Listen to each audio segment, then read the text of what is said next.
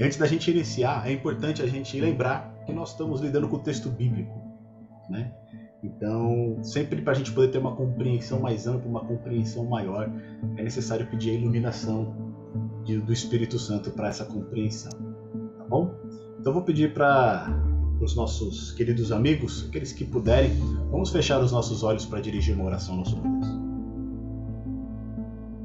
Santo e bom Deus, queremos te agradecer, Pai, por este privilégio em pleno sábado à tarde, podermos estudar um pouco mais a respeito da tua palavra. Te agradecemos pelo santo dia do sábado, um dia em que nós podemos desacelerar e estarmos na companhia dos nossos amigos e irmãos. Pedimos a tua bênção especial sobre nós neste momento, ó Deus, a presença do teu Santo Espírito nos iluminando e nos guiando neste estudo, para que o Senhor fale ao nosso coração, para que teu Santo Espírito nos dê a convicção da tua verdade. Que o Senhor esteja com cada um dos nossos amigos aqui reunidos, eu te peço, em nome de Jesus. Amém. Meus amigos, chegou na hora certa, hein, Fábio? Boa tarde aí para todos. Boa tarde, meu amigo. Nós vamos iniciar aqui o nosso estudo no capítulo 2 de Daniel. Está preparado aí, Fábio? Tem que estar, né? Você que vai passar pra gente aí isso daí. Tava só esperando Isso. você. Tava só esperando você. Você não entrava, tava preocupado já. Meus amigos, pra gente tornar o estudo um pouquinho mais dinâmico, o capítulo 2 a gente vai ver aqui que ele vai até o verso 49, né? Ele é bem amplo. O Heitor também veio estudar aqui. Então, pra gente não passar, né? a leitura do capítulo inteiro, eu sugeri que a gente fizesse essa leitura antes, do capítulo 2. E hoje a gente vai explorar ali alguns pontos principais, tá bom? Para auxiliar a gente nessa exploração, eu vou compartilhar com vocês aqui a minha tela. E vocês vão poder ver aqui é, o esboço aqui do, do nosso estudo, tá? Todos conseguem ver minha tela aí?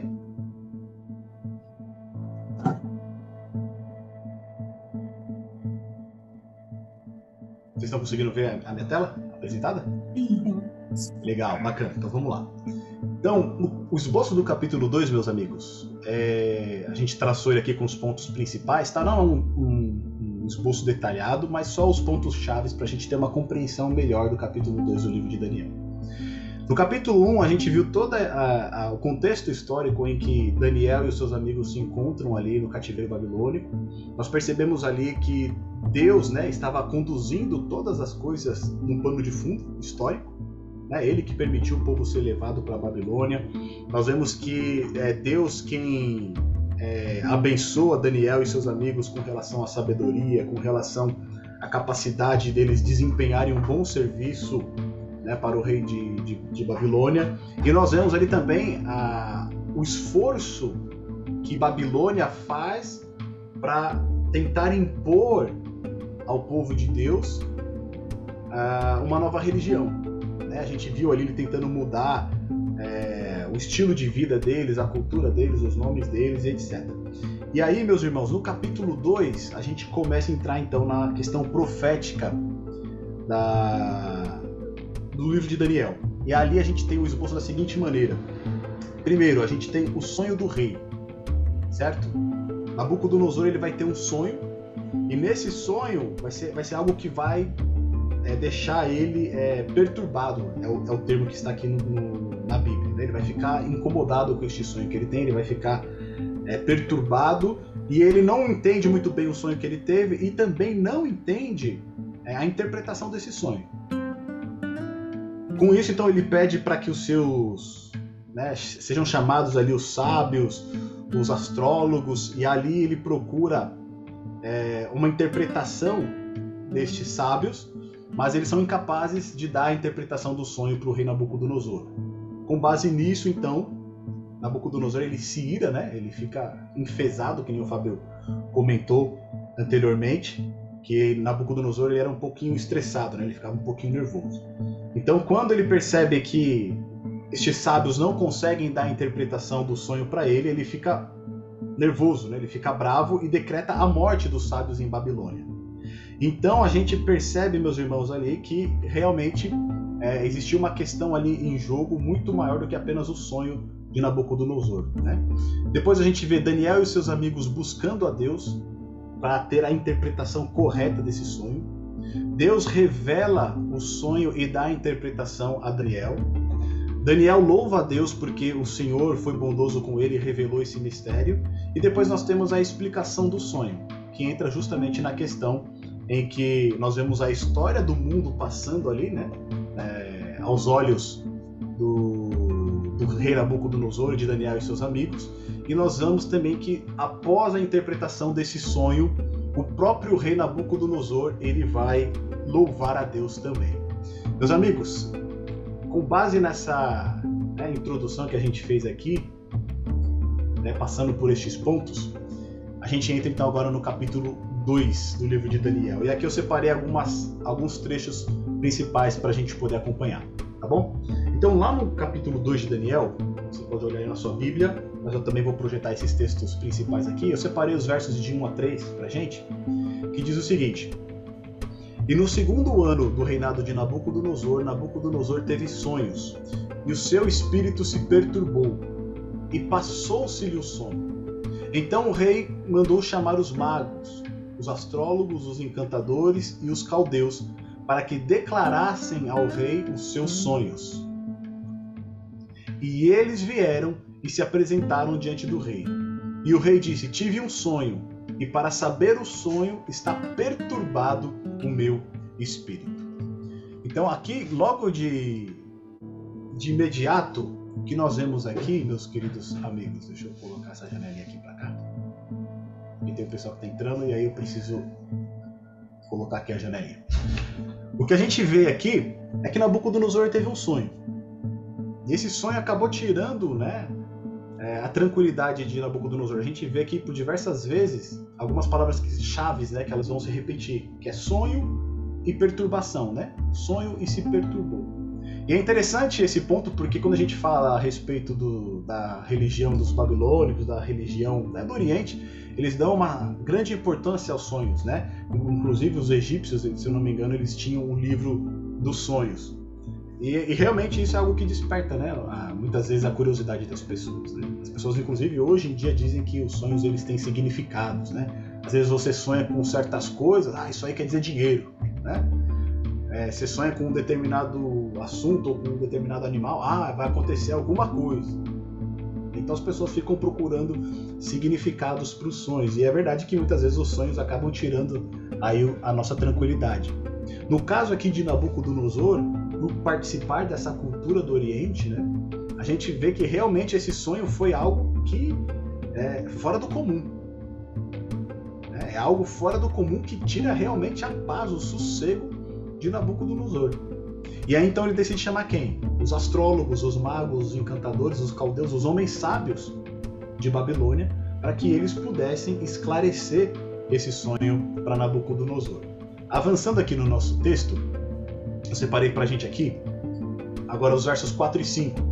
E lá diz o seguinte: E os caldeus disseram ao rei em aramaico: Ó rei, vive eternamente, dize o sonho a teus servos e daremos a interpretação. Respondeu o rei e disse aos caldeus: O assunto me tem escapado. Se não me fizerdes saber o sonho e a sua interpretação, sereis despedaçados e as vossas casas serão feitas em monturo. Então aqui a gente vê de novo, né, Fábio? O Nabucodonosor mostrando toda a sua seu bom senso, né? Todo seu a sua a sua paciência com as pessoas. Né? Novamente a gente vê as palavras-chave sonho e interpretação sendo repetidas. E os caldeus aqui, os astrólogos, os magos, eles chegam com uma proposta para o rei, né? Eles falam assim: Ó, oh, rei, vive eternamente, diz o sonho aos teus servos e nós daremos a interpretação. E é interessante isso, né? Porque é fácil quando você conta o seu sonho para alguém, ele dá uma interpretação qualquer. Né? Inclusive com, essas, com, essa, com, esse comentário que eu acabei fazendo, né? De você às vezes sonha com alguma coisa, a pessoa, ah, isso aí quer dizer dinheiro. Né? Mas por que quer dizer dinheiro? Né? Ah, não, você sonhou isso, significa que alguém na família vai morrer. Ah, mas por que, que isso quer dizer essas coisas? Né? Então, quando você conta o sonho e a pessoa te dá uma interpretação, essa interpretação é uma interpretação qualquer. Não é verdade? Como é que você vai confirmar que realmente é aquilo? E é exatamente essa tática que os caldeus aqui, os astrólogos, os magos, eles querem usar com Nabucodonosor. Eles falam, conta pra gente o seu sonho, que nós vamos te dar a interpretação. Só que, né, Nabucodonosor, sendo sábio da maneira que ele era, atento né, a essa, essa, a esse modo que os, os sábios queriam lidar com ele, ele já logo entende que eles estão procurando saber qual é o sonho para eles dar uma interpretação qualquer. E é então aí que ele perde toda a sua o seu bom senso, né? Ou vocês me fazem saber o sonho e a sua interpretação, ou vocês serão o quê? Despedaçados. A casa de vocês vão ser feitas monturas. E, e olha que como Nabucodonosor ele né, reage, né? A gente vê que esse sonho era algo realmente importante para ele. Porque se eles não fizessem ele saber qual era o sonho, porque Nabucodonosor também não se lembrava exatamente como era o sonho, né? Talvez ele tivesse alguns flashes do sonho, mas ele não sabia exatamente o, o, qual que era esse sonho, né? explicar qual era o sonho. Se eles não contassem o sonho e a interpretação, eles seriam completamente despedaçados e é também ali a sua casa, né? A sua família também iria enfrentar as consequências. Aí avançando nos versos 7 e 9, meus amigos, está escrito o seguinte: de novo, né? Os servos, os magos, os astrólogos, eles dizem: Diga o rei o sonho a seus servos e daremos a sua interpretação. E respondeu o rei: Percebo muito bem que vós quereis ganhar tempo, porque vedes que o assunto me tem escapado. A gente percebe que é, né? A esperteza aqui, a perspicácia de Nabucodonosor. Ele fala: Vocês estão querendo ganhar tempo. De novo, vocês estão perguntando isso. Eu já tinha falado para vocês que se vocês não me derem o sonho e a interpretação, vocês vão enfrentar consequências. Né? E de novo vocês vêm perguntar, me fala qual é o sonho e a interpretação, vocês estão querendo ganhar tempo. E lá no verso 9 ele diz: De modo que se não me fizerdes saber o sonho, uma só sentença será vossa, pois vós preparastes palavras mentirosas e perversas para as proferirdes na minha presença, até que se mude o tempo. Ou seja, Nabucodonosor entendeu que eles estavam tramando algo. Pensa aí numa interpretação para a gente dar para Nabucodonosor. Pensa aí em como a gente pode falar para ele isso que ele deseja. E aí Nabucodonosor completa: Portanto, dizei-me o sonho, para que eu entenda e que me podeis dar a sua interpretação. Percebe quantas vezes a palavra sonho interpretação ela é repetida nesses versos que a gente viu? Nesses nove versos, por diversas vezes a palavra sonho e interpretação elas estão ligadas. E isso desperta pra gente né, o foco principal desse capítulo 2. Ele está girando em torno desse sonho e dessa interpretação. Só que se você se lembrar, meu amigo, lá no estudo 1 que a gente fez, a gente já teve um spoiler de quem que pode resolver essa situação. Tá? Se você for lá no Daniel, capítulo 1, no verso 17, vou pedir para um dos irmãos que estiver com a Bíblia aí ler para a gente o que está escrito lá em Daniel, capítulo 1, no verso 17, por gentileza.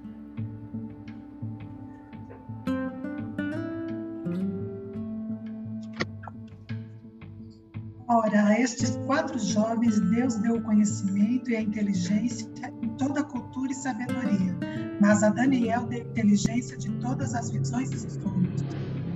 Olha lá, a gente tem um spoiler, né? Mas a Daniel ele deu o quê? O entendimento em toda a visão e sonhos. Então ali a gente já percebe lá no capítulo 1 foi plantado, né? Uma dica ali de quem poderia resolver esse problema de Nabucodonosor que a gente está vendo aqui no capítulo 2. A gente está vendo sonho, interpretação, sonho, interpretação, sonho, interpretação.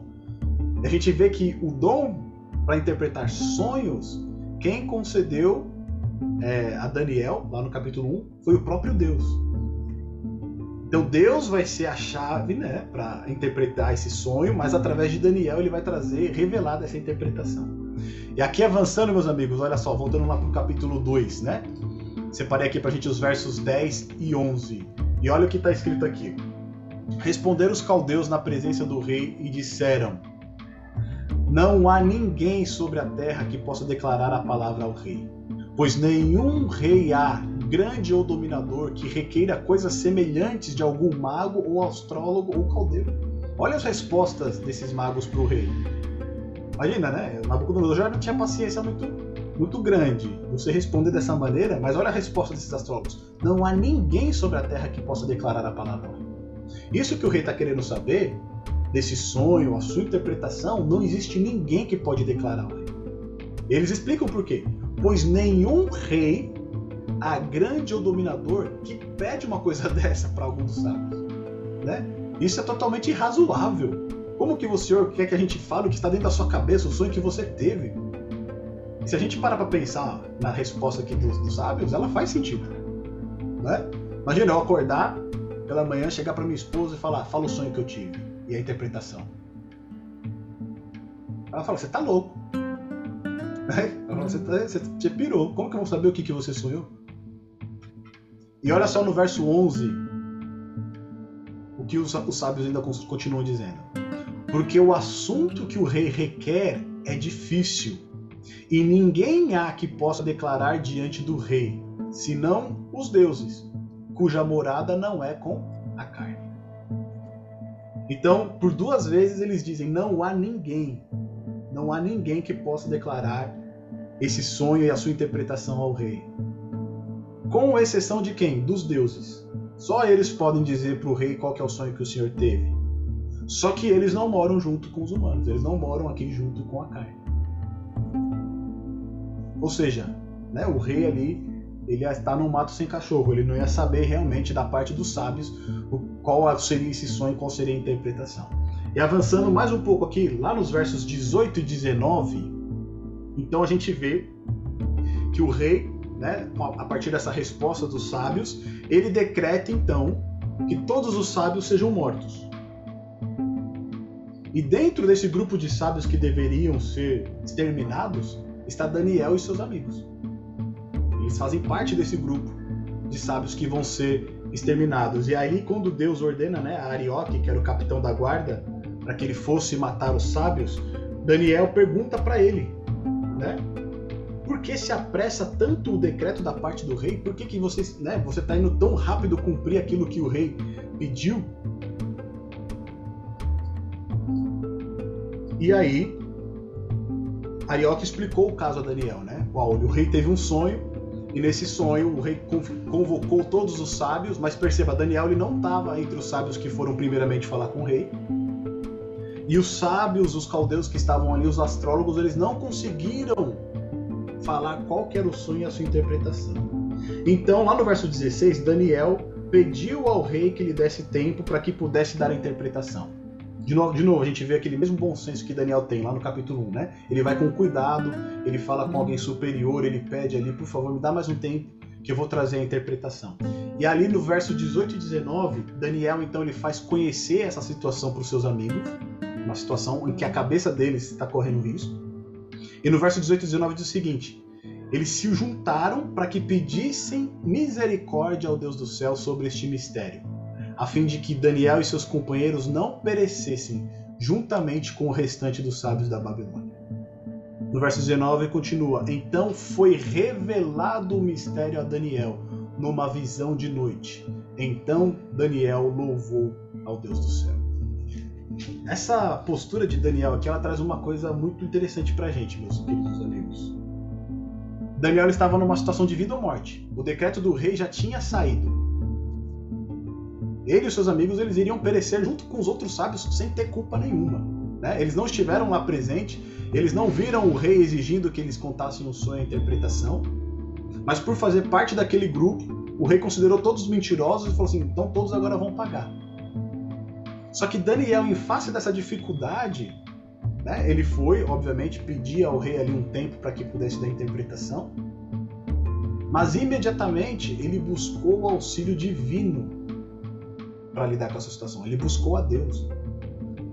Uma situação de crise tão extrema, com a sua própria vida em risco, Daniel ele buscou o auxílio dos seus amigos, mas não para que eles o ajudassem a interpretar o sonho, ele buscou seus amigos para que juntos eles se unissem em oração, pedissem misericórdia a Deus. Olha que lição preciosa a gente tira dessa, desse exemplo de Daniel, dessa postura de Daniel.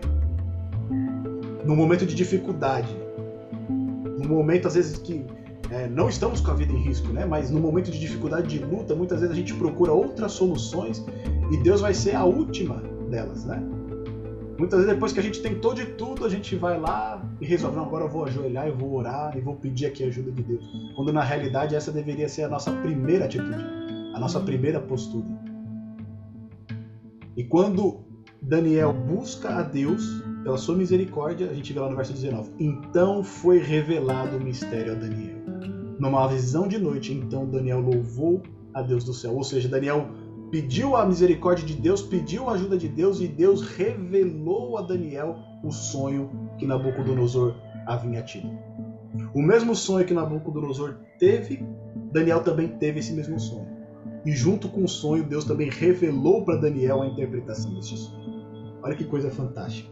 A gente viu lá no capítulo 1 que Deus deu a Daniel a capacidade de interpretar visões e sonhos, né? Mas olha que coisa interessante aqui. Deus deu essa capacidade para Daniel, mas essa capacidade dele não era uma coisa é, que a gente diz inata, né?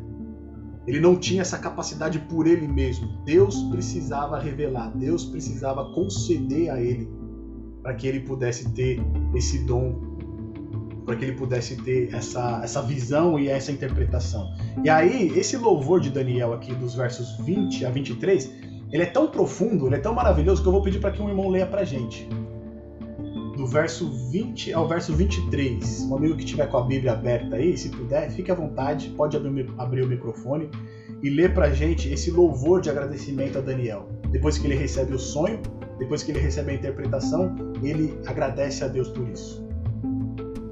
Fique à vontade, tá, meus irmãos? Pode falar. Disse Daniel: Seja bendito o nome de Deus de eternidade e eternidade porque dele é a sabedoria e o poder. É ele quem muda o tempo e as estações, remove, remove reis e estabelece reis. Ele dá sabedoria aos sábios e entendimento aos inteligentes. Ele revela ao profundo e escondido. Conhece o que está em trevas, e com ele mora a luz. A ti, ó Deus de meus pais, eu te rendo graças e te louvo, porque me deste sabedoria e poder. E agora me fizeste saber o que te pedimos, porque nos fizeste saber este, este caso do rei. Amém. Olha que coisa fantástica esse louvor de Daniel, né? Ele diz lá no verso 20: Seja bendito o nome de Deus de eternidade a eternidade, porque dele são a sabedoria e a força. Ou seja, ainda que nós tenhamos sabedoria, ainda que tenhamos força, ainda que tenhamos dons múltiplos, todos esses dons eles vêm de Deus. E a primeira coisa que Daniel faz aqui, ele não fala assim, né? Não, obrigado, Senhor, porque o Senhor me deu essa sabedoria. Porque o Senhor me deu essa revelação do sonho. Não, ele fala, porque tua, né? Porque do Senhor vem a sabedoria e a força. É o Senhor que concede a sabedoria e a força. E a gente vê a humildade desse servo de Deus em tudo na vida dele ele reconhece que vem de Deus. E aí eu vou pedir pro Fábio ele comentar pra gente aqui, Fábio, esse verso 21, que eu sei que você gosta de comentar ele.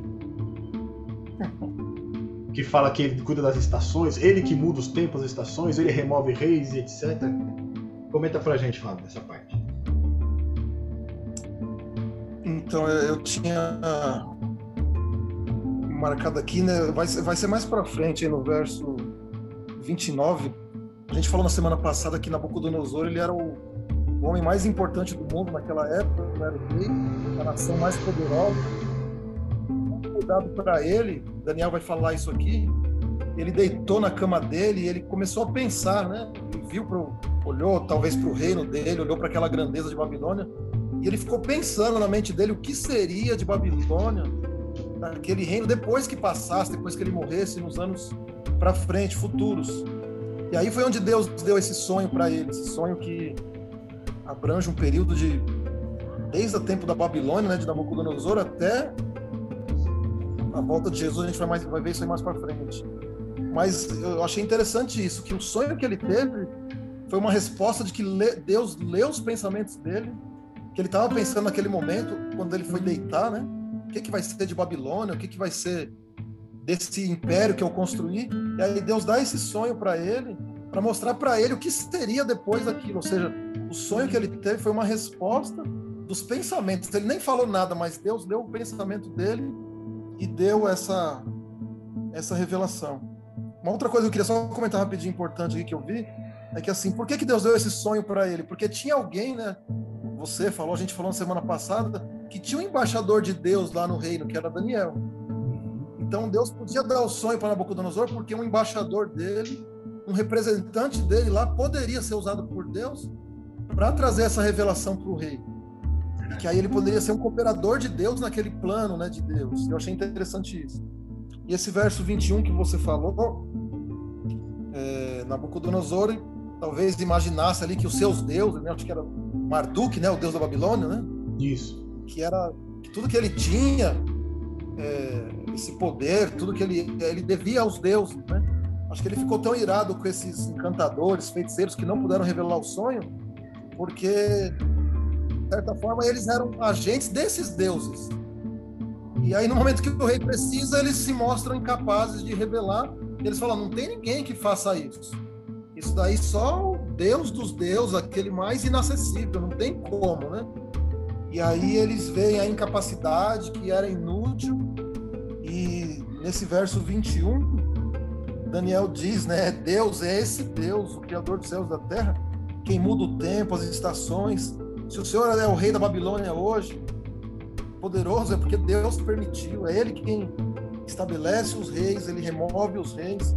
Então o objetivo era mostrar para Nabucodonosor que tinha marcado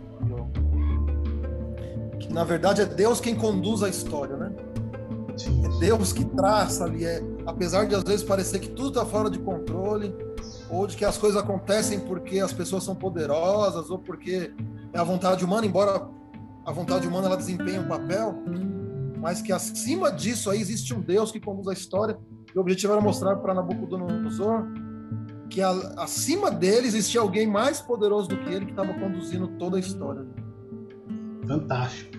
Meus irmãos, fiquem à vontade para fazer essas observações. Até aqui a gente fez uma introdução um pouquinho mais ampla para a gente entender o cenário que a gente encontra esse sonho de Nabucodonosor. E aí a gente chega justamente nesse ponto em Daniel louvando a Deus por conta que recebeu não somente o sonho, mas também a interpretação. Essa colocação que o Fábio fez né? Ela é fantástica, né? Deus ele está no controle da história.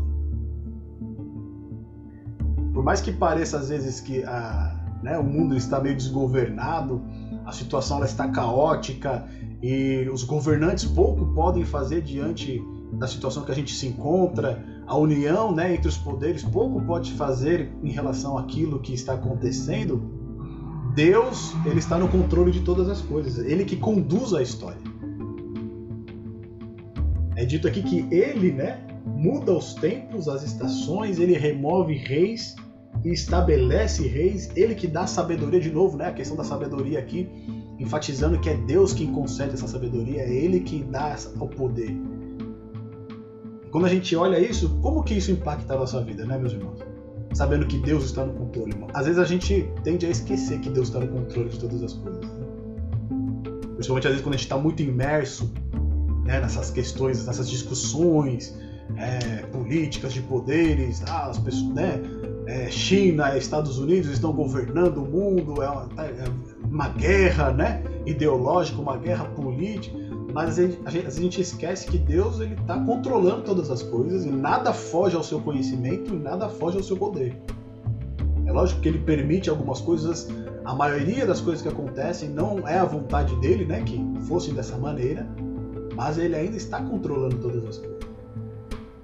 Ele tem o poder sobre né, tudo que acontece aqui no nosso mundo. Algum irmão quer fazer uma colocação? Dessa, dessa, dessa bela, né, dessa bela declaração aqui de Daniel.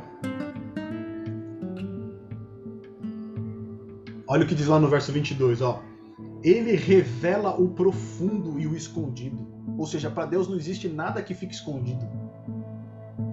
É nada que Deus não consiga né, perscrutar, né, Paulo vai dizer. Né? Ele consegue ver todas as coisas, ele enxerga todas as coisas, nada foge aos seus olhos. Ele conhece o que está em trevas e com ele mora a luz. E aí, por fim, no verso 23, o Deus de meus pais, eu te dou, ó Deus dos meus pais, eu te dou graças e te louvo, porque me deste sabedoria e força e agora me fizeste saber o que te pedimos, porque nos fizeste saber o assunto do rei. Então, por fim, aqui, Daniel, novamente, né? Ele exalta a Deus, porque é Deus que dá sabedoria, é Ele que dá força, é Ele que nos permite ter o conhecimento das suas profecias e da sua palavra. É, a gente está estudando aqui justamente a questão profética de Daniel no capítulo 2, mas a correta compreensão a gente só consegue ter porque é Deus que nos concede. É Ele que nos ilumina e nos capacita para entender. Então, dito isto, meus amigos, a gente percebe que agora Daniel ele tem o sonho e a interpretação para dar ao rei. Mas eu achei curioso que então Daniel ele vai procurar ali no verso 24, né, o rei o capitão da guarda, o Arioque, e aí ele fala que ele já tem, né, o sonho e a interpretação para dar ao rei. E lá no verso 25, olha o que o Arioque faz. Ele diz assim, ó, quando ele chega para o rei, ele fala assim, ó, achei um homem entre os cativos de Judá, o qual fará saber ao rei a interpretação. Ó, você viu o Arioque? Né? Quem vai atrás dele é Daniel. Daniel vai atrás dele e fala: Eu tive, Deus me revelou o sonho, eu tenho interpretação para dar ao rei. Então Arioque pega: Não, peraí, peraí, vem cá. Olha, rei, eu encontrei aqui alguém que vai te dar a interpretação. Percebe? Não muda nada, né, meus amigos? Sempre tem aquela pessoa querendo ganhar, né? A honra, querer ganhar o destaque. Ah, fui eu que trouxe Daniel. Eu encontrei ele aqui. Ó. Só faltou falar aquele que deu o sonho para Daniel também para interpretar crédito, né? Buscando os é. créditos, né? Ele quer ter o crédito, né? Fui eu que encontrei. Eu fui lá atrás dele, né? Daniel que vai atrás dele para falar, mas ele fala: Não, eu encontrei, eu fui atrás dele ali. E ali, olha o que está escrito no verso 27, então. Acho que eu coloquei aqui pra gente, ó. No verso 27 e 28. Respondeu Daniel na presença do rei, dizendo: O segredo que o rei requer, nem sábios, nem astrólogos, nem magos, nem adivinhos o podem declarar ao rei mas há um Deus no céu, o qual revela os mistérios. Ele, pois, fez saber ao rei Nabucodonosor o que há de acontecer nos últimos dias. O teu sonho e as visões da tua cabeça que tiveste na tua cama são estes. E aí depois a gente vai entrar na, na revelação do sonho. Mas o ponto interessante aqui, meus amigos, é que Daniel ele não discorda dos outros sábios. Porque lembra que os sábios falaram que ninguém podia dar a interpretação ou ninguém podia contar o sonho do rei? Né? Somente os deuses. E eles não habitam aqui com a carne. Daniel, ele não discorda desse primeiro ponto dos outros demais sábios. Ele diz: ó, o segredo que o rei quer, nem sábios, nem astrólogos, nem magos, nem adivinhos podem dar. Porém, há um Deus no céu. Diferente dos sábios, né? Só os deuses podem fazer isso, mas eles não habitam aqui com a carne. Quando Daniel, aqui no verso 28, ele usa essas palavras, né? Mas há um Deus no céu. Ele está querendo dizer que existe um Deus que sabe de todas as coisas, que pode revelar aquilo que o rei sonhou, mas diferente daquilo que os sábios tinham dito, que os deuses sabiam, mas não habitavam com a carne, ou seja, os deuses não se importavam com isso, os deuses não estavam querendo saber desses assuntos, esse Deus que está no céu, que revela os sonhos, ele se importa. Ele se importa ao ponto de contar o sonho e dar interpretação a ela, Daniel. Olha o contraste que Daniel faz aqui do Deus verdadeiro dos deuses pagãos ali do, de Babilônia. E é interessante que ele diz o seguinte: que Deus deu esse sonho. E olha que coisa interessante, meus irmãos. Deus dá o sonho não para Daniel primeiro, ele dá o sonho para Nabucodonosor que era um rei pagão. Olha que coisa fantástica. Não era de se esperar que Deus fosse falar com os seus servos, né? Que ele fosse revelar os seus sonhos ali para os seus profetas, as visões, vou dar para vocês aqui. Mas nesse caso aqui, Deus ele dá o sonho para Nabucodonosor, um rei pagão. Curioso isso, né? E aqui no verso 28 diz o seguinte: pois ele pois fez saber ao rei Nabucodonosor o que há de acontecer quando nos últimos dias. Ou seja, o sonho que nós vamos ver aqui de Nabucodonosor e a sua interpretação, ela é referente aos últimos dias. Isso aqui a gente está falando de anos lá, né? 600 anos antes de Cristo. Então, mais de 2.600 anos aí tem de história aí esse capítulo 2, esse sonho que Nabucodonosor tem. E aí a gente vai entrar então nesse sonho de Nabucodonosor, aquele ponto que o Fábio comentou pra gente, tá? É, vou pedir para algum amigo nosso aí, que estiver com a Bíblia aberta, se puder ler para nós dos versos 32 até o verso 35, por gentileza. É. Oi. Antes do sonho, antes da, da, da, parte profética, uhum. é, quando Daniel responde, né? Há um Deus no céu, mas há um Deus no céu, porque Nabucodonosor pergunta para ele se ele pode dar a interpretação, né? Isso. Diferente de Arioque, né, que quis buscar o concreto né, na solução do problema, ele não, Daniel não quer crédito nenhum. Né? Ele diz assim, olha, ninguém pode, realmente não há ser humano né, que possa revelar, mas há um Deus no céu que pode. Quer dizer, ele não pega em momento nenhum a glória, né, aquela sabedoria de interpretar o sonho, de poder né, livrar os caldeus ali, né, do decreto de morte. Está assim. Né? Ele, ele, ele, leva, ele, ele leva todos né, em direção a Deus e conectado com o verso 21, né? Quando uhum. ele mesmo agradece a Deus pela revelação, né? Dizendo que ele, que Deus é que está no controle e que leva lá para o capítulo 1. No, no, verso 2, quando você, né, comentou entrega, né? que e quando eles capturaram, né, levaram os cativos para Babilônia, né? Então eles carregaram todos os utensílios, né, os utensílios do templo do Deus vivo e levaram e colocaram lá no, no templo do Deus babilônico, né? Uhum. E indicando a superioridade do Deus da Babilônia, né? E agora Daniel aqui exalta o Deus de Israel, que permitiu que eles fossem levados cativos, mas agora nesse momento estava dando uma grande revelação a humano, né? A, a Nabucodonosor, um rei, um rei pagão. Então, assim, é interessante isso, que nada fugiu ao controle né, de Deus e essas, é, é, esses detalhes, né, Daniel, ele relata né, no seu livro. E uma coisa que, aproveitando o comentário que você fez, a gente vai ver que essa resposta de Daniel ela é muito semelhante à resposta que José dá, né?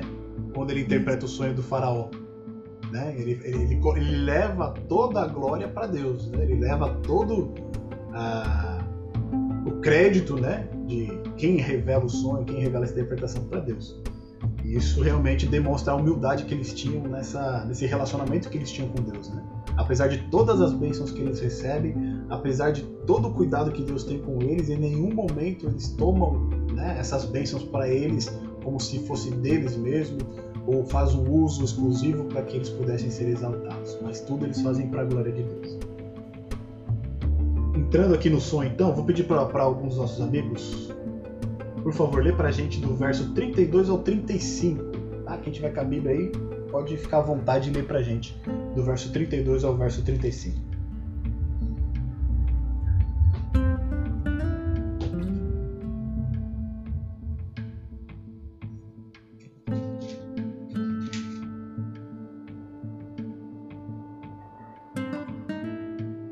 32?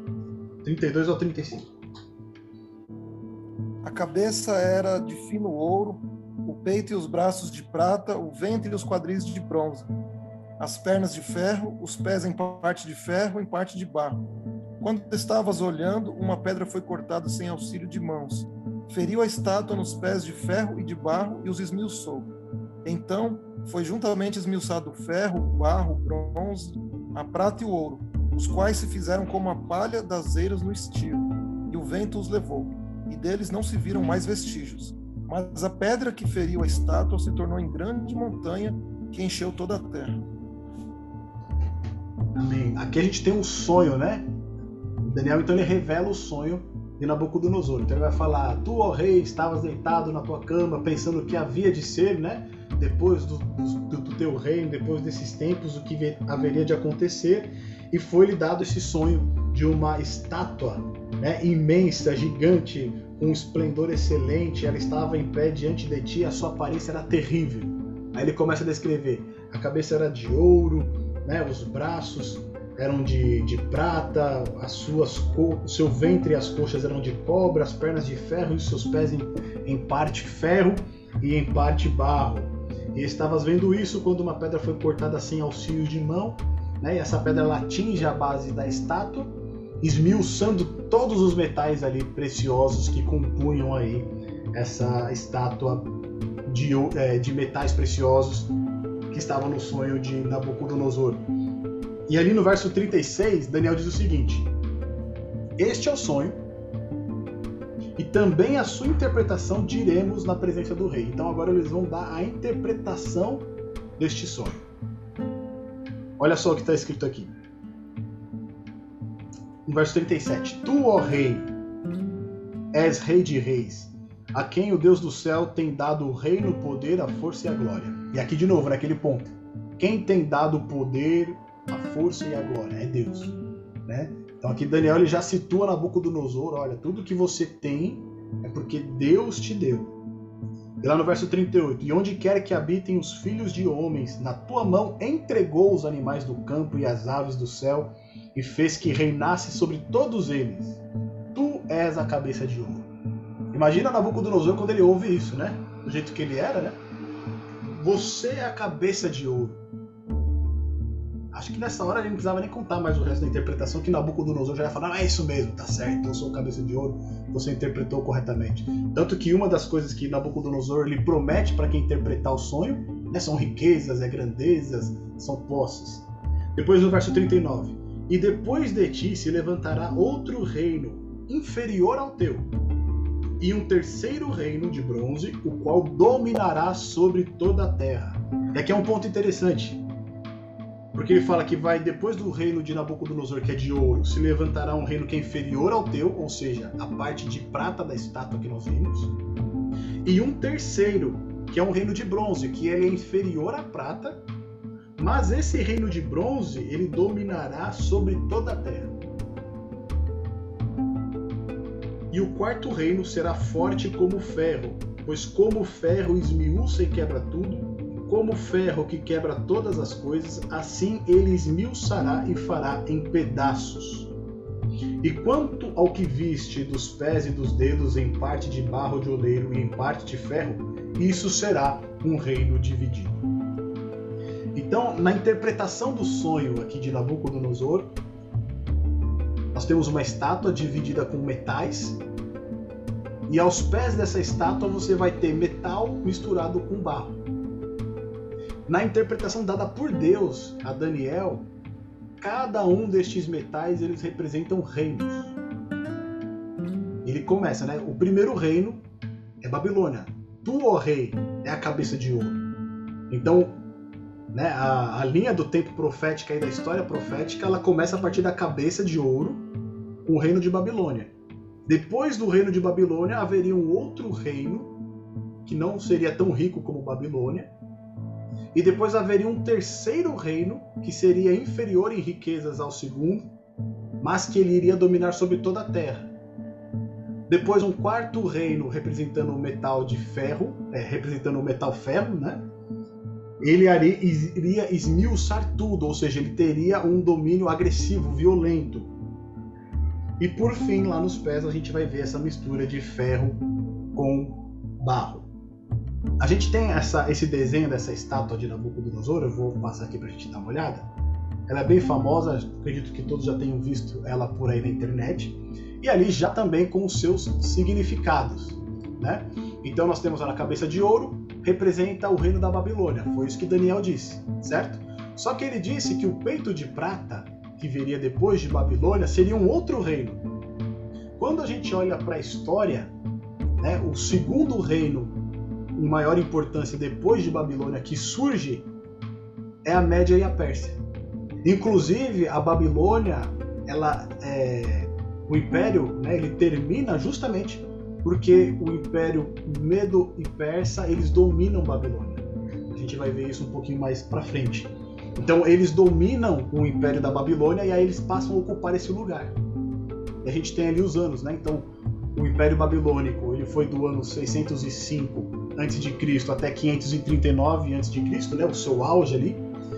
Depois a gente tem a partir do ano 539 até o ano 331 o Império Medo-Persa, ou o Império Persa, como ele é conhecido também.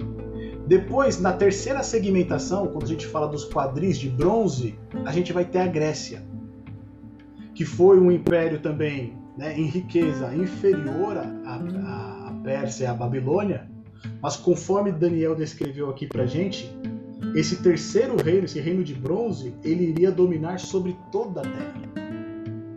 E quando a gente olha realmente para a história, o Império Grego, né, é o império que consegue tra é, transportar sua influência cultural quase para o mundo inteiro. Não é isso? Até hoje a gente tem ainda as questões, né, essa, essas ideias platônicas, né, essa divisão entre alma e corpo, ela vem do Império Grego. Foi, foi Platão que introduziu isso, a separação entre o corpo e a alma, como se pudesse existir um espírito fora do corpo. A gente tem né, a própria escrita baseada, é vinda aí dos gregos, eles influenciaram a literatura, o regime de democracia que a gente tem vem dos gregos. Né? E a sua expansão foi uma expansão no mundo antigo, né, quase que total. Eles dominaram praticamente ali através de Alexandre o Grande toda a região ali da Europa, a região da, da Ásia. O seu império diz que chegou até a Índia. Então a gente percebe que aquilo que Daniel vai falar, que esse terceiro reino, o terceiro o reino de bronze, ele dominaria sobre toda a Terra, de fato ocorreu no Império Grego.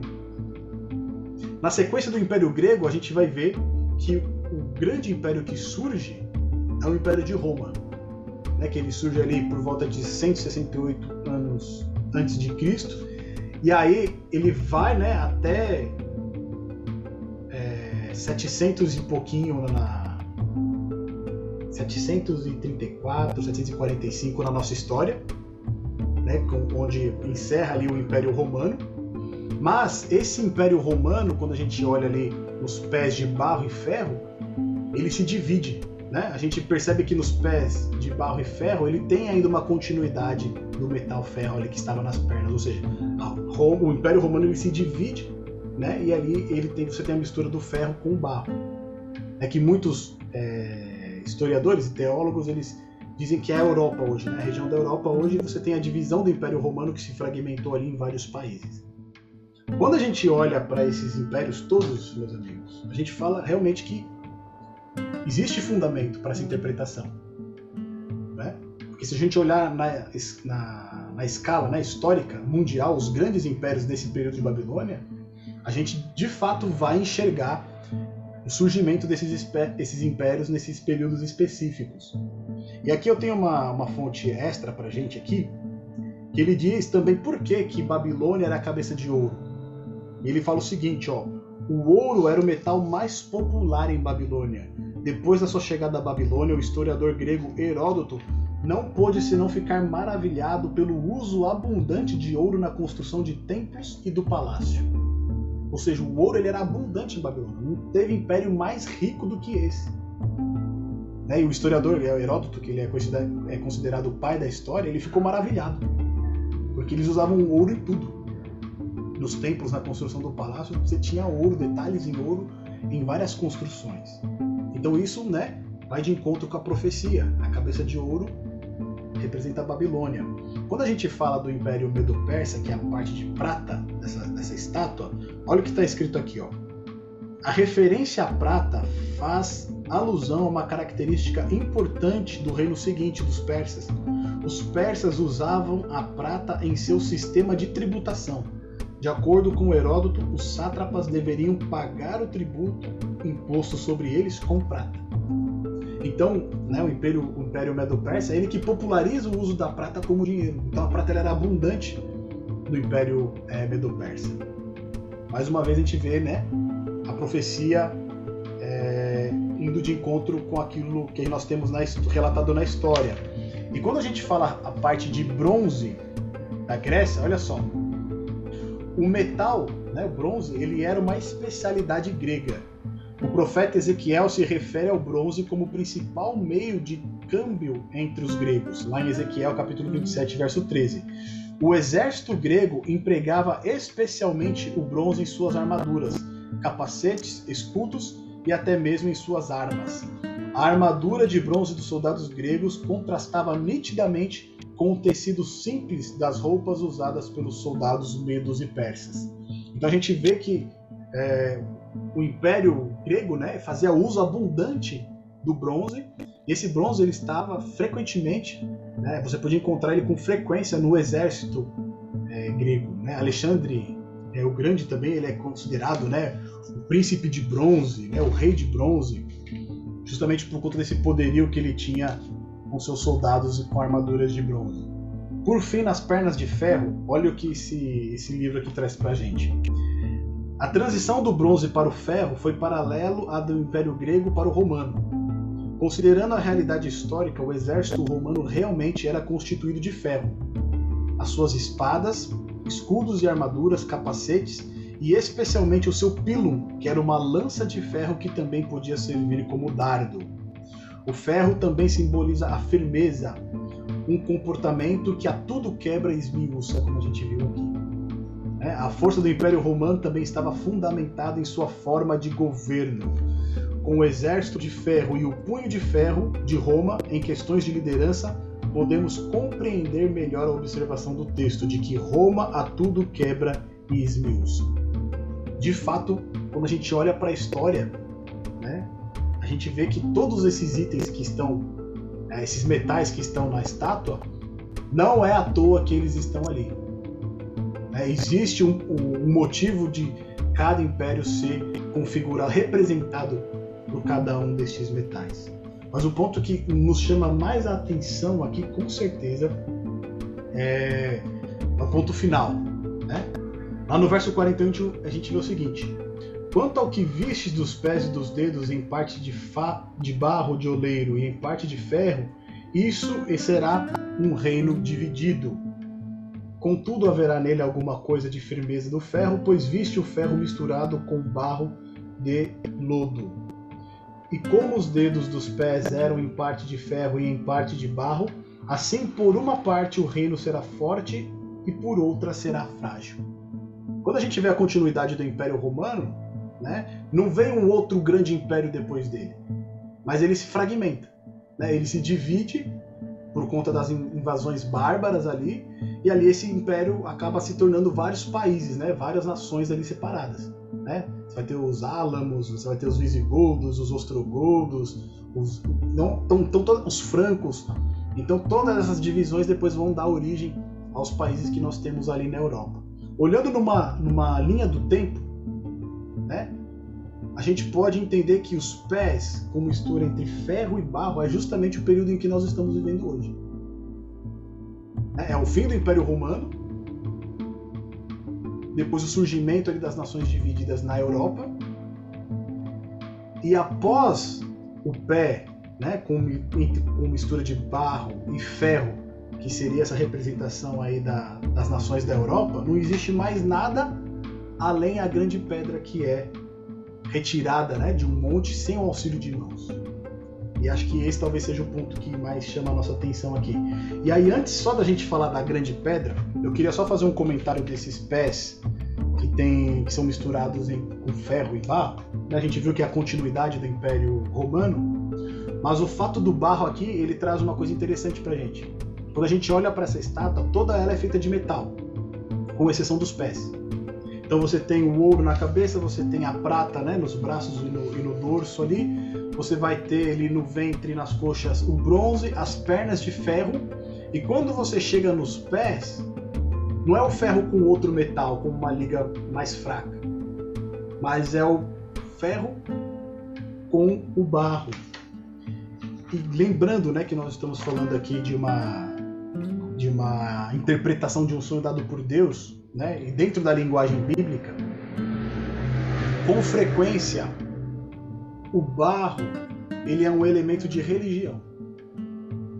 Se a gente vai lá em Gênesis, no capítulo 2, né, no surgimento do homem, o homem ele surge do barro.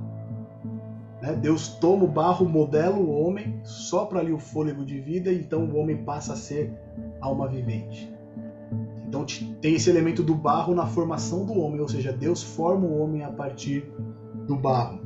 Não somente isso, mas também a gente vai ver lá em Jeremias, tem até o texto que, que fala aqui pra gente, que diz o seguinte: deixa eu ver aqui achar o texto de Jeremias.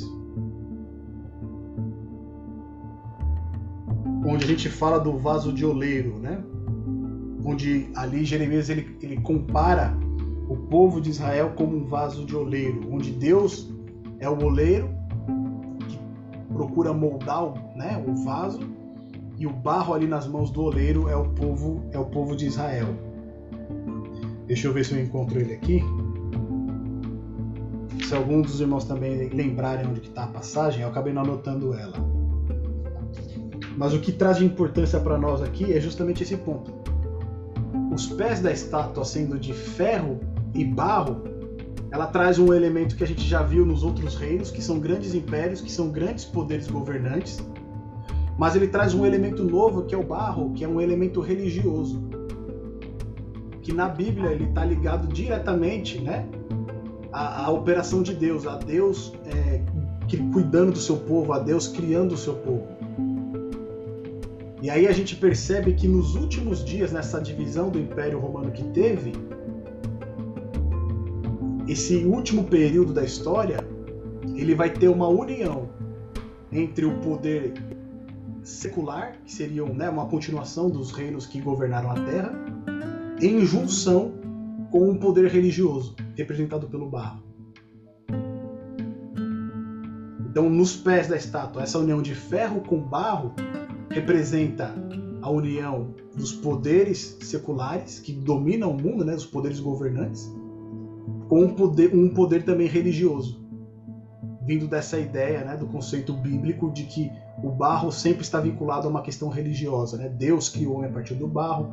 Em Jeremias nós vamos ver a comparação do povo de Deus como um vaso de oleiro, né? Deus é o oleiro e o povo de Deus ali nas suas mãos é um barro que ele procura moldar segundo a sua vontade. Mas o povo ele é rebelde, aí o vaso ele se quebra, né? O vaso ele se inutiliza. Então, Daniel traz para a gente nessa visão, nessa interpretação, todos os impérios mundiais numa sequência. E por fim, nos últimos dias, a gente tem uma união de um império, um governante político, com um governante religioso, procurando ali né, estabelecer essa união. Algum irmão quer fazer alguma colocação para a gente? Fique à vontade, viu?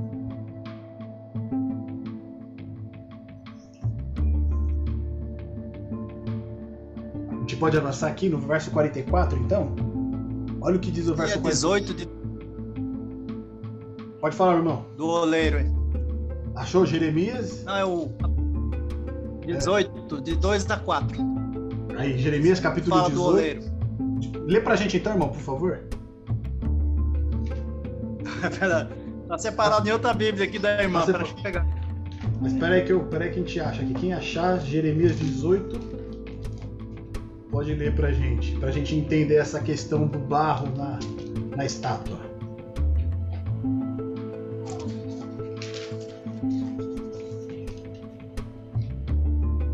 Dois a quatro.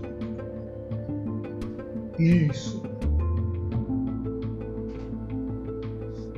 Achou? Achei aqui. Então vai. Olha só.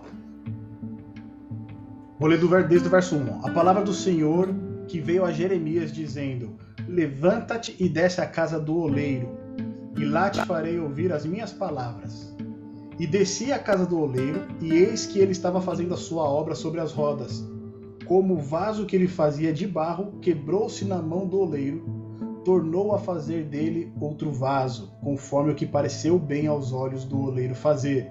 Aí no verso 5, né, diz o seguinte: Então veio a minha palavra do Senhor dizendo: Não poderei eu fazer de vós como fez este oleiro, ó casa de Israel? Diz o Senhor: Eis que, como barro na mão do oleiro, assim sois vós na minha mão, ó casa de Israel.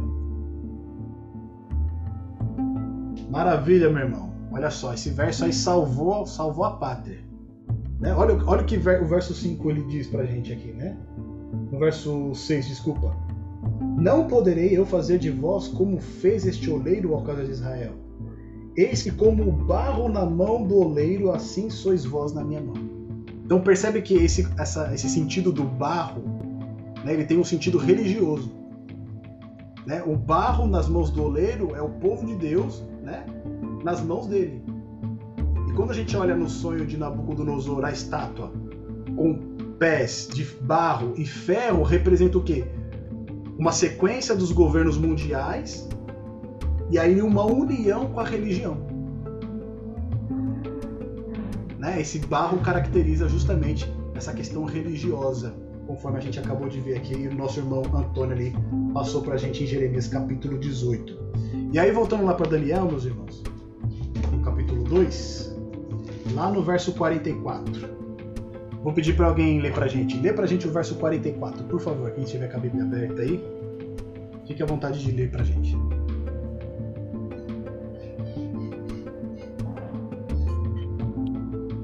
Mas nos dias destes reis, o Deus do céu suscitará um reino que não será jamais destruído. Este reino não passará a outro povo, esmiuçará e consumirá todos estes reinos, mas ele mesmo subsistirá para sempre. Olha que coisa fantástica. Então acho que a gente chega na parte aí no ápice, né? Mas nos dias desses reis, que reis? Os reis que nós vimos na estátua, aqueles que estão na parte dos pés aquela que representa né, Roma dividida, a continuação do seu império dividido, e ali tentando se, se unir né, à questão religiosa. No dia desses reis, no dia desses governantes, Deus do céu levantará um reino que não será jamais destruído. E este reino não passará a outro povo. Esmiuçará e consumirá todos esse reino, esses reinos, mas ele mesmo subsistirá para sempre. Ou seja, aquela imagem né, da pedra que é cortada de um monte sem auxílio de mãos, vem e acerta essa estátua, esmiuçando toda ela por completa, representa o próprio reino de Deus que será estabelecido no fim dos tempos. E aqui diz pra gente, né? Esse reino será um reino eterno. Né? Ele não passará. Ou seja, a gente está vendo numa sequência de reinos, né? Babilônia, Medo-Pérsia, Grécia, Roma, depois Roma dividida, a, a, união ali entre o poder secular com o poder religioso, mas nesse período em que tentar, né, existir essa união desses poderes, o próprio Deus vai estabelecer o seu reino e esse reino será um reino eterno. É um reino que não vai mais passar, não vai haver outro depois dele. É um reino que vai durar para sempre. Quando a gente olha essas palavras, meus amigos, o que, que isso desperta em nós? É que sentimento ele desperta na gente quando a gente vê essas palavras de Daniel falando: olha, Deus vai estabelecer o seu reino e não passará. Ele vai ser o último.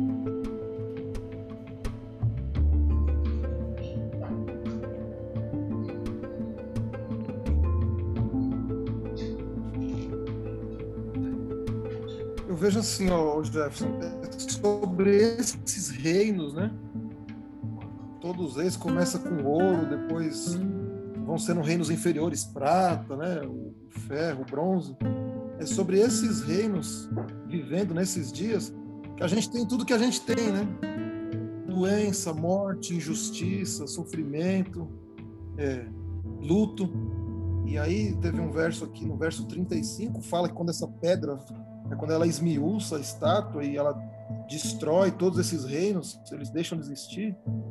Fala assim, ó, é, não se viram mais vestígios desses reinos, de, desses reinos que tinham, né? Ó. A pedra vem, destrói a estátua e não deixa mais vestígio. Ou seja, tudo que vem junto com esses reinos de pecado, né? O sofrimento, a morte, o que a gente está vivendo hoje, é, toda essa dor, não deixa mais vestir esse reino eterno, ele acaba com tudo isso.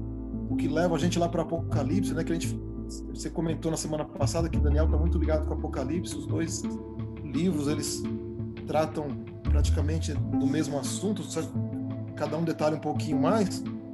Então, quando essa pedra vem, que é o reino de Deus, e esmiuça a estátua, ele não deixa vestígio Deus fala: agora acabou, não tem mais morte, não tem mais pranto, não tem luto, não tem dor, porque essas coisas ficaram para trás. Junto com esses reinos, junto com o pecado, foi tudo embora. E agora é, é uma vida nova, é uma, é uma perspectiva diferente, né, na presença de Deus. E com tudo isso que o pecado trouxe, esmiuçado, sem deixar nenhum vestígio, sem deixar nem raiz e nem ramo. Acho que isso é o que mais nos anima, né?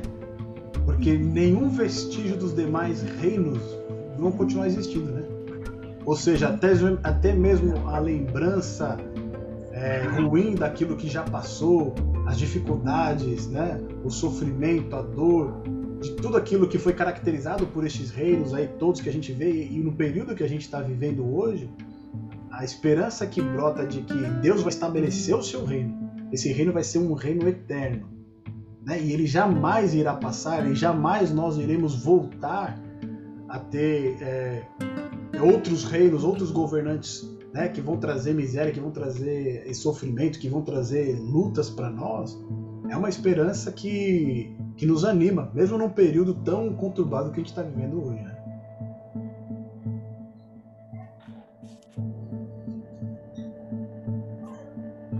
Esse ponto que você colocou aqui no verso 45 diz assim, né? Da maneira que viste que do monte foi cortada uma pedra sem auxílio de mãos e ela esmiuçou o ferro, o bronze, o barro, a prata e o ouro, o grande Deus fez saber ao rei o que há de ser depois disto certo é o sonho e fiel a sua interpretação. Ou seja, depois de tudo isso, né, Daniel, ele conta o sonho, conta a sua interpretação e no final ele diz, ó, isso aqui é certo. Isso aqui realmente vai acontecer. Ela é fiel a essa interpretação. Né? Não existe outra. Né? Ela não está enganada, ela não está equivocada, não existe é, chance dela falhar. Ela vai acontecer quando né, essas palavras são ditas para nós, isso traz um alívio também, né?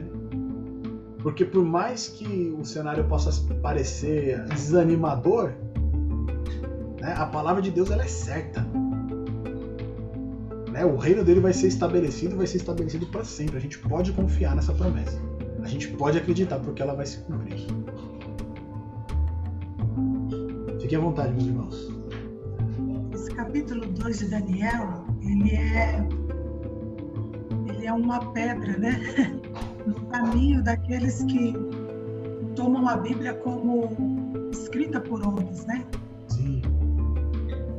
Porque não tinha como um, um homem né, inventar, no período que foi escrito o livro de Daniel, isso, né? é, essa revelação toda e ela se cumprir tão fielmente. Então a gente vê assim que o capítulo 2 de Daniel é um capítulo assim, chave para você ver a inspiração divina realmente da, da palavra de Deus, né? como nós cremos, porque hoje em dia as pessoas, né, muitos e muitos que se dizem cristãos, né, é, querem descrer né, da, da da palavra de Deus como na sua totalidade, né? Como inspirada por Deus, né?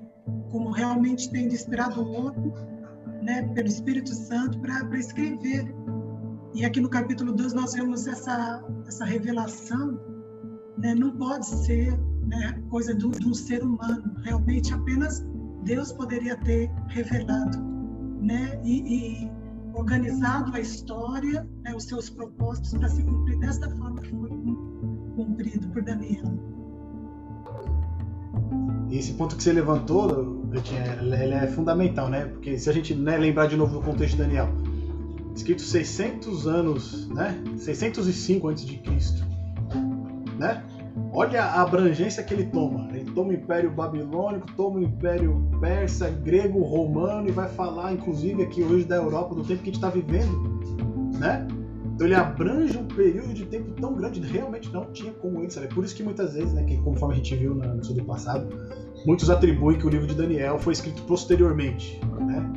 Vou colocar ali até 100 anos antes de Cristo, porque para eles é inconcebível que um homem pudesse ter esse conhecimento. Aí a gente volta de novo naquele ponto, né? O conhecimento não era dele, foi dado por Deus, né? A sabedoria e o poder foi dado por Deus. Então, nada foge aos olhos do nosso Deus, Deus está no controle da história. E um ponto que eu achei muito interessante aqui, que diz o seguinte, né, o fato de Deus ter dado esse sonho para Nabucodonosor e ter dado essa, essa visão profética. Deus, ele dá a profecia, né, ele concede a, a interpretação da profecia não para satisfazer a nossa curiosidade, mas ele concede a interpretação profética para nós sabermos e nos prepararmos para o agir que ele terá no futuro. É o fato de Deus aqui revelar para Nabucodonosor o que iria de acontecer nos últimos dias, Não era para satisfazer a curiosidade de Nabucodonosor. Ah, é isso que vai acontecer. Ah, que bom. Queria saber que isso ia acontecer. Não. Era para ele ter conhecimento do Deus verdadeiro, né? E se preparar para aquilo que ia acontecer. Da mesma maneira, a profecia é revelada para nós não para satisfazer as nossas curiosidades, né? Muitas vezes para satisfazer as teorias de conspiração, não. A profecia é revelada para que nós possamos saber o que Deus vai fazer e possamos nos preparar para que quando esse tempo chegar, né, nós não sejamos pegos de surpresa. Finalizando aqui, meus amigos, vou ler o versos 46 ao verso 49, que depois de toda essa interpretação dada, olha o que está escrito lá no verso 46.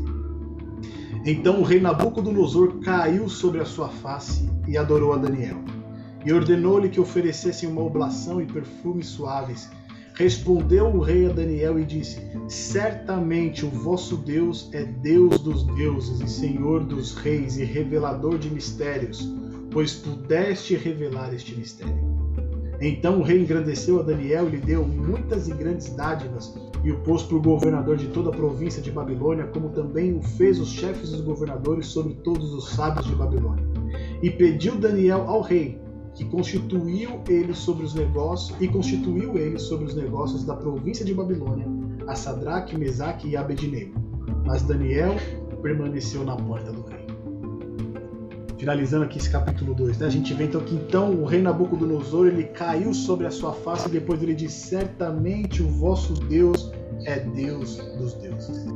Se a gente é, pudesse colocar qual que seria o objetivo né, de Deus ter dado esse sonho para Nabucodonosor, a gente pode com certeza afirmar que um dos objetivos era justamente que Nabucodonosor tivesse essa reação que ele teve aqui no verso 47.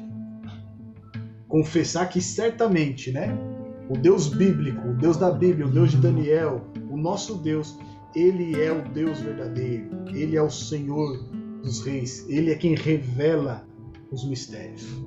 Olha que confissão, né? De um rei pagão. Né? A gente pode dizer assim que um rei pagão, para ele fazer uma confissão como essa e não exaltar os seus deuses, mas exaltar né, um Deus para ele até então desconhecido, é realmente né, uma operação ali sobrenatural na vida dele. Né? O Espírito de Deus falando ao coração dele ali, revelando quem é o Deus verdadeiro. Essa oportunidade que Nabucodonosor né, teve é uma oportunidade que todos aqueles que estudam a profecia também podem ter. Ao ver que Deus né, já revelou de antemão aquilo que iria acontecer. Quando a gente estuda uma profecia e vê o seu cumprimento, né, o que deve encher o nosso coração é esse mesmo sentimento que encheu o coração de Nabucodonosor. Como Deus é maravilhoso, esse Deus realmente né, ele é fantástico. Porque ele já disse tudo o que ia acontecer antes mesmo que acontecesse. Meus amigos, destaquem aí esse último ponto aí que a gente acabou de comentar. Eu gostaria que vocês, se vocês pudessem escolher aqui um verso uma parte que a gente viu aqui que mais chamou a sua atenção, aquilo que seria o principal desse capítulo, né? Um verso que para você, para mim esse aqui é o verso principal desse capítulo. Eu gostaria que você ficasse à vontade aí de, de ler ele novamente pra gente, né? E dizer o porquê que ele chamou a sua atenção, por que, que você elegeu ele como o verso principal desse nosso estudo. Fiquem à vontade aí para participar, por favor.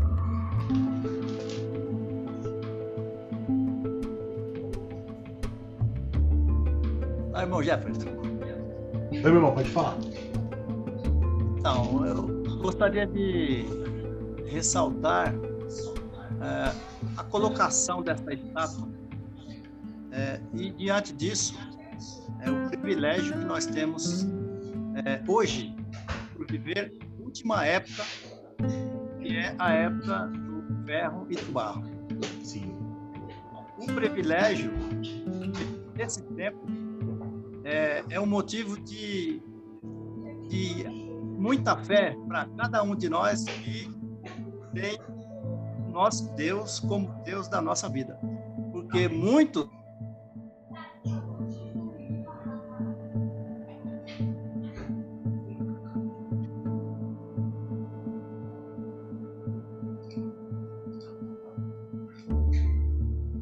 travou o nosso o áudio sonho por inteiro. Né?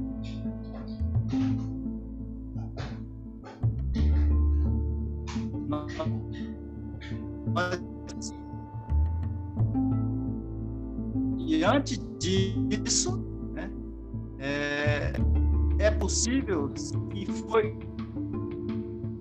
comprovado todo o, o, o sonho era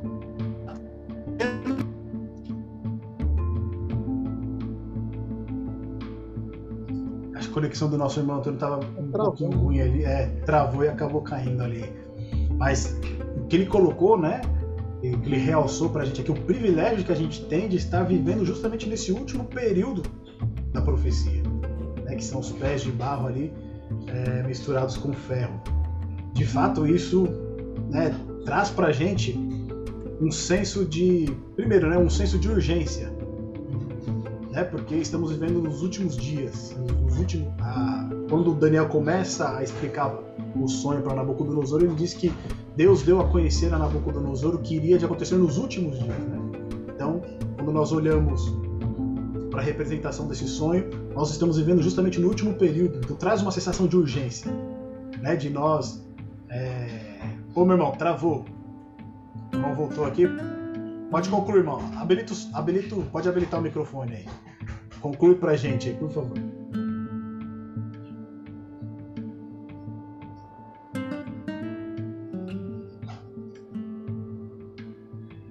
Deu certo? Acho que tra continuou travado, né?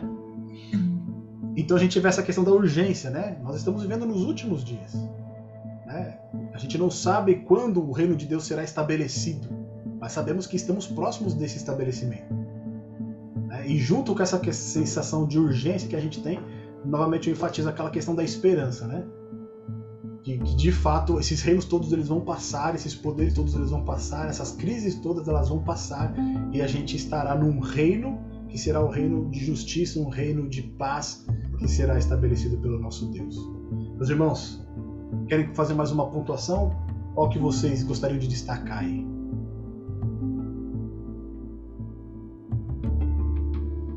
Deu certo aí, irmão Antônio? Tá certo, é isso mesmo. Voltou é que a aí? internet então não. Não estava muito boa? Não tá. Não, mas, mas se quiser, pode, pode concluir. Não, a conclusão é que nós vivemos um período de grande privilégio de poder comprovar e viver é, o, o, completo sonho, tá certo? Porque quem teve na época 600 anos lá, o Nabucodonosor, é, não pôde ver realizar essa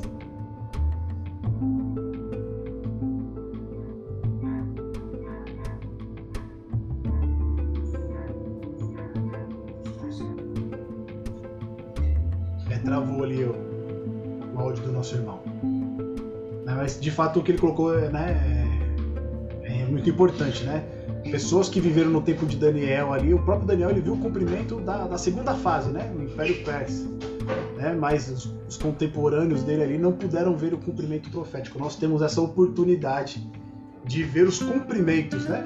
todos eles se cumprindo realmente, o que nos reforça ainda que a última etapa, que é o estabelecimento do reino do nosso Deus, ela com certeza também vai se cumprir. Isso.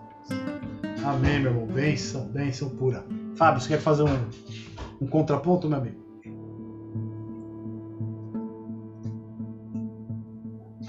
não tá dormindo aí não, né?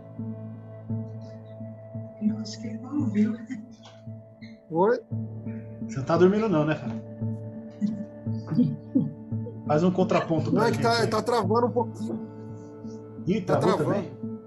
Será que sou eu que tô travando, então? Não, agora eu tô ouvindo. Tá ah. mal travado. Faz um contraponto, então, pra gente, meu amigo, pra gente encerrar. Não, você falou do verso, o verso é esse, né? O 44 nos dias destes reis, ou seja, nos dias que a gente está vivendo, no dia desses reis, nos dedos lá da estátua, nos pés ali, Deus do céu suscitará um reino que não será jamais destruído. Ou seja, a gente está no final, né? Essa era uma profecia que abrangia e 600 anos ali para trás, antes de Cristo, nós estamos em 21, só, só tá faltando ali mesmo essa pedra filho de mãos, bater nos pés da estátua, né? Então, acho que fosse para falar desse verso que você falou, pediu aí, o mais importante é esse. Esse o resumo é que Deus está suscitando 44. Que nos dias desses reis, vai ser nesses dias, não vai ter um tempo além desse, não vai ter um outro reino, não vai ter um outro império, mas nesses dias aí desses reis, Deus do céu vai estar tá estabelecendo o reino dele, acabando com tudo aquilo que a gente já comentou. Muito bom, muito bom. Um comentário? Eu estou pensando aqui, Preto, na, na misericórdia de Deus, né? Porque só essa pincelada, né, você deu vários detalhes aí a respeito da interpretação do sonho, nas questões históricas que comprovam né, a veracidade né, da palavra de Deus, a inspiração realmente de Daniel ao escrever, né, dirigido pelo Espírito Santo de Deus. Mas eu fico pensando na misericórdia de Deus porque a gente estudando esse livro de 12 capítulos, né, a gente vai ver que a, a revelação de Deus é gradual. Estou pensando nessa misericórdia, né? Aqui nesse primeiro momento ele, ele revelou assim um esboço e depois, lá no capítulo 7, 8, 9, né, a gente vai ver detalhes dessa mesma, né, dessa mesma revelação. Em Apocalipse, nós temos, então, outras profecias se cumprindo, né, se juntando a essas para o tempo do fim, para os nossos dias. Né? Você vê assim que Deus é misericordioso. Né? E, e, e a, na sua misericórdia, Ele vai se revelando cada um de nós gradualmente, na medida que nós podemos suportar é. Né? Como, como antes da sua morte, né, quando ele esteve aqui na Terra, ele dizia aos discípulos: Muito eu tenho para falar para vocês, mas vocês ainda não podem suportar tudo. Então, gradualmente, Deus vai se revelando a cada um de nós. Isso é maravilhoso.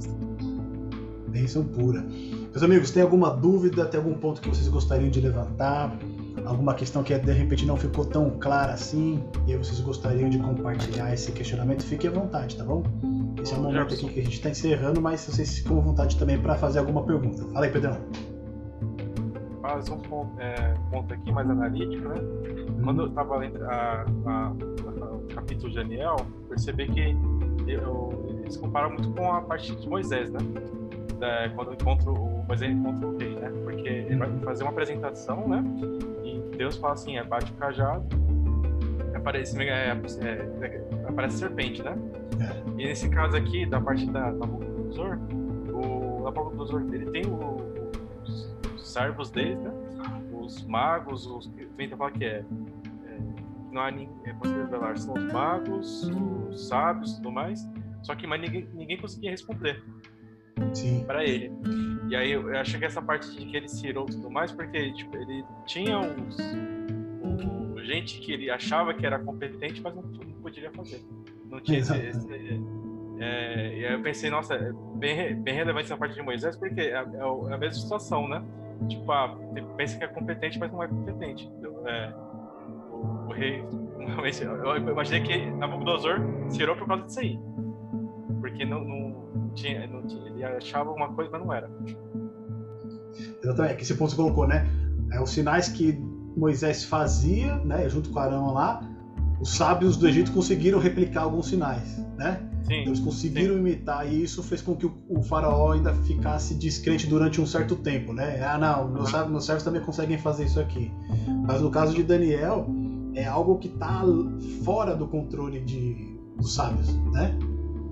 Porque o Nabucodonosor ele fala o quê? Me conta o sonho e a interpretação. Como que você vai contar o sonho dele? É impossível isso, né? E aí é justamente o que você colocou. Aí Nabucodonosor ele ficou irado porque, ah, tudo isso que vocês fazem, essas adivinhações, né? É dito que os astrólogos, né? hoje a gente tem muito esse negócio do horóscopo, né? Tudo isso aí é, é falácia, né? Tudo isso aí é mentiroso, né? Então quando, quando ele vê que tudo isso que eles faziam, né? Tudo aquilo que eles realizavam e falavam, e chega nesse momento eles não conseguem, né? Eles estão inúteis ali, ele fala, ah, agora, já que vocês não servem para nada, então eu vou acabar com a vida de vocês aqui. Bem razoável, Nabucodonosor. Bem razoável. E a gente vai ver que né, isso vai se repetir, né? No, no, próximo estudo, Daniel 3, novamente a gente vai ter uma demonstração, né? dessa, dessa falta de bom senso de Nabucodonosor. Mas nem isso foi capaz né, de impedir Daniel de ir lá tratar com ele com respeito, conversar com ele e pedir um tempo né, para poder trazer a interpretação desse sonho. E quando ele manifesta essa interpretação, torna revelada essa interpretação, a reação de Nabucodonosor também, ela, é, ele é muito. A gente vê assim que Nabucodonosor é muito. É, como é que a gente pode dizer? Não, é, não, seria bem excêntrico, né? mas muito passional, né? Quando não dão, dão interpretação, eu vou matar todo mundo.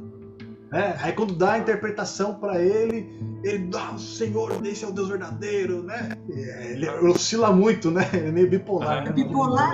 É, ele é meio bipolar, ele oscila, né? Ele, numa ele fica é. muito bravo, matar. Meus amigos, é muito bom, né? É muito bom quando a gente consegue fazer estes estudos aqui e trocar essas ideias. Tem mais algum ponto que vocês gostariam de levantar, meus, meus amigos?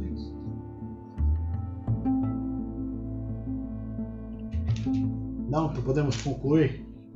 Nós vemos aqui que, conforme a gente enfatizou, né, Deus está no controle da história. Né? A gente viu que a profecia, quando ela se cumpre, ela se torna história. Porque Deus já de antemão revela o que vai acontecer. E uma vez que a gente tem essa revelação que nem o nosso irmão Antônio pontuou pra gente, né? A gente tá tem o privilégio de estar vivendo nos últimos dias. Isso traz um senso de urgência para nós, mas também um senso de responsabilidade. É porque todos nós é, temos entes queridos que muitas vezes estão alheios às coisas de Deus e não percebem que estão vivendo nos últimos dias. É, todos nós também temos pessoas que se desesperam na situação que nós estamos vivendo quando né, a, o, o término, o fim, ele está, não está muito distante de nós, ele está bem próximo a nós. Então não há motivo de se desesperar. Né? Jesus Cristo, lá em Lucas 21, a respeito do tempo do fim, ele vai dizer: quando virdes essas coisas acontecerem, né? levantai o vosso rosto, né? porque a vossa redenção está próxima. Ou seja, né, o estabelecimento do reino de Deus ele está muito próximo. Então não há motivo para nós nos desesperarmos, não há motivo para nós nos, ficarmos desanimados a gente vê que essa situação que nós estamos vivendo hoje procura muito desanimar a gente, né? A falta de contato, a falta de estar junto das pessoas, ela procura colocar a gente para baixo. Mas Deus está no controle de todas as coisas. Deus ele é o autor da história e segundo a sua promessa, muito em breve o seu reino vai ser estabelecido. Novamente, quando virdes essas coisas, levantai o vosso rosto, porque perto está a vossa redenção. Que nós possamos confiar nessa promessa, sabendo que muito em breve o reino de Deus será estabelecido.